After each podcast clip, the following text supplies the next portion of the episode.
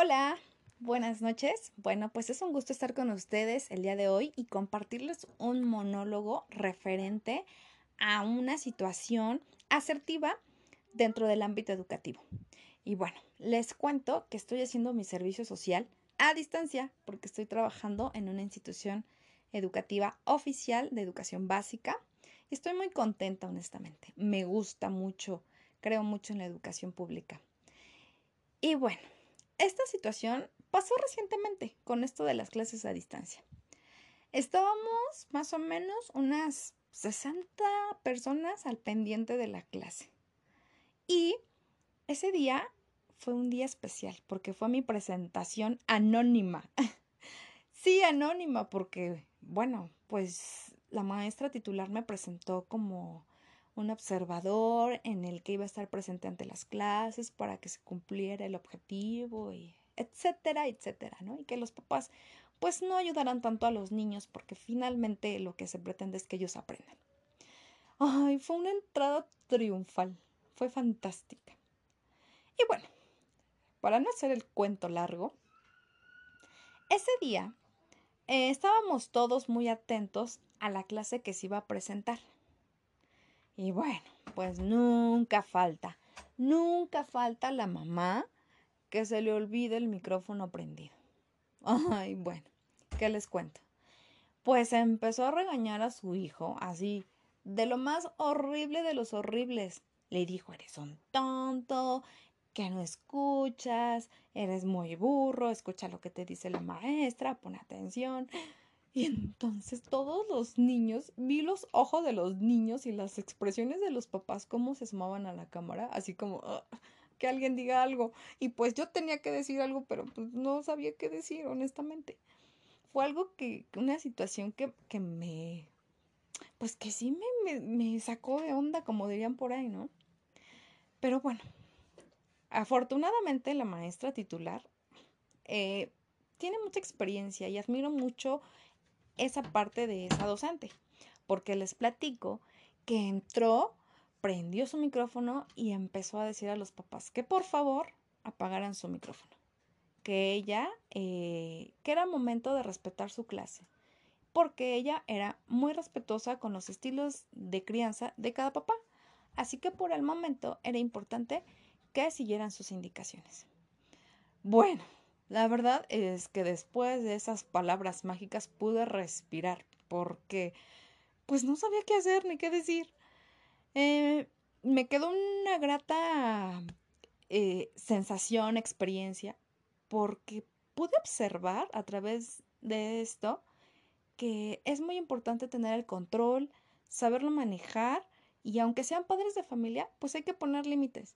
Eso creo que es una eh, experiencia asertiva con el objetivo de que los niños sean más autónomos, los papás aprendan un poco a dejar y bueno, pues eso fue todo.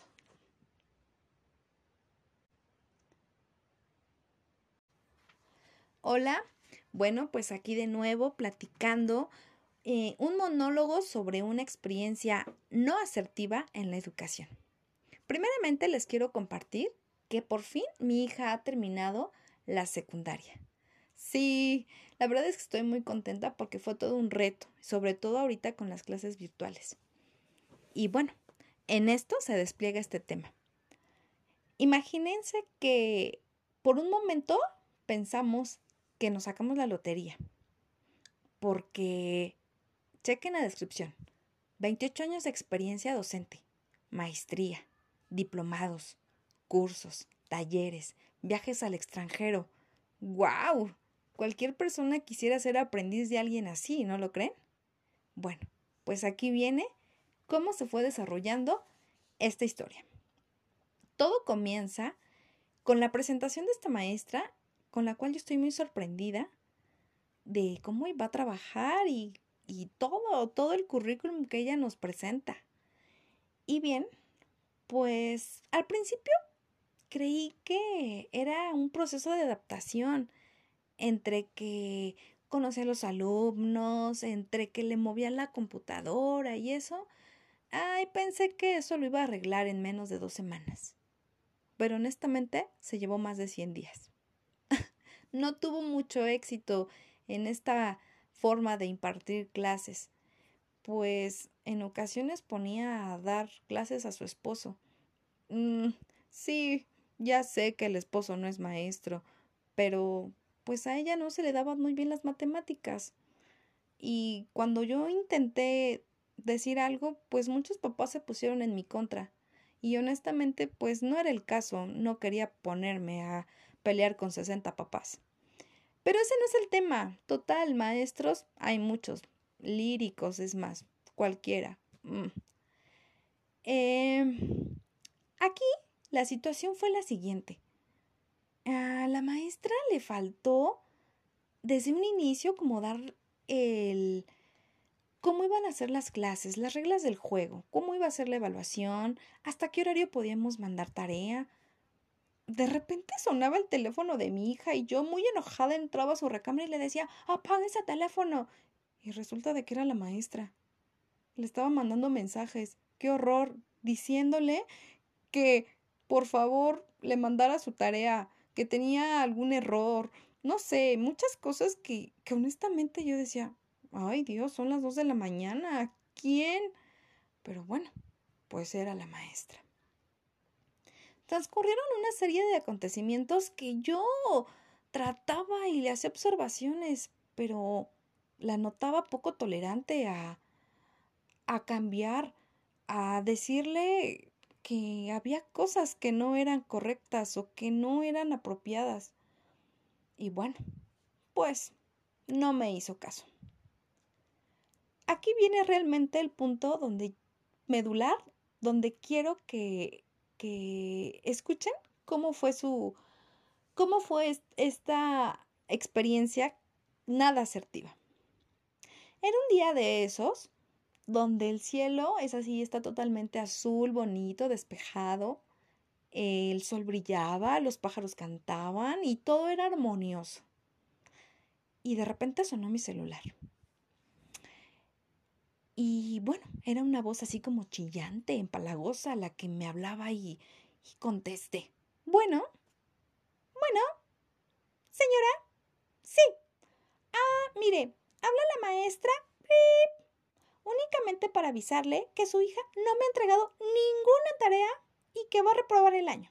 Y es más, estoy casi segura de que usted no quiere que termine la secundaria. Se los juro, se los juro, que yo pensé que se había equivocado de teléfono, o sea, no creí que me estuvieran hablando a mí.